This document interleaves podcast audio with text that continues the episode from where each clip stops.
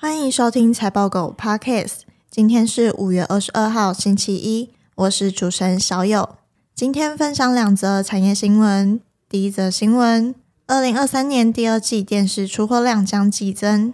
二零二三年第一季全球电视出货量受季节性因素下滑，不过中国品牌备货和海外通路回补库存，预计二零二三年第二季全球电视出货量将恢复至疫情前水准。电视市场回稳将对供应链和面板厂商有正面影响。今年第一季全球电视出货量约四千三百三十七万台，季增负二十一点八趴。预估二零二三年第二季可出货四千七百二十六万台，季增九趴。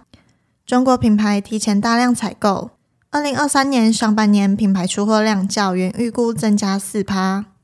中国品牌海信在二零二二年下半年成功开拓市场。市占率攀升至二十二趴，紧追小米。即将到来的六一八预售活动将成为判断二零二三年下半年电视需求的重要指标，也影响电视面板价格。一些品牌已涨价，电视销售利润空间有限，预估今年六一八电视销售量不会大幅成长。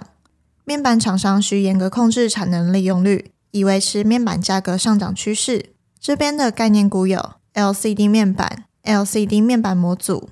第二则新闻：日本祭出补贴，吸引外资投资半导体产业。日本政府为振兴半导体产业，首相与七家半导体巨头高层会面，重要性在于吸引外国投资和加强国内合作。日本半导体产业曾占全球五十趴市场份额，但现在已下滑至十趴。日本政府提供补贴措施，希望吸引海外投资振兴产业。并拨款预算两兆日元支持半导体产业发展。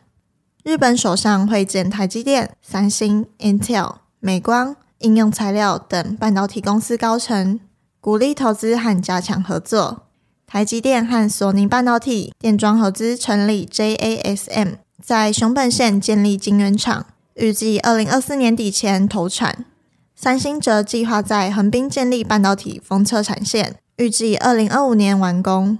这边的概念股有晶圆代工、晶圆制造、晶片制造。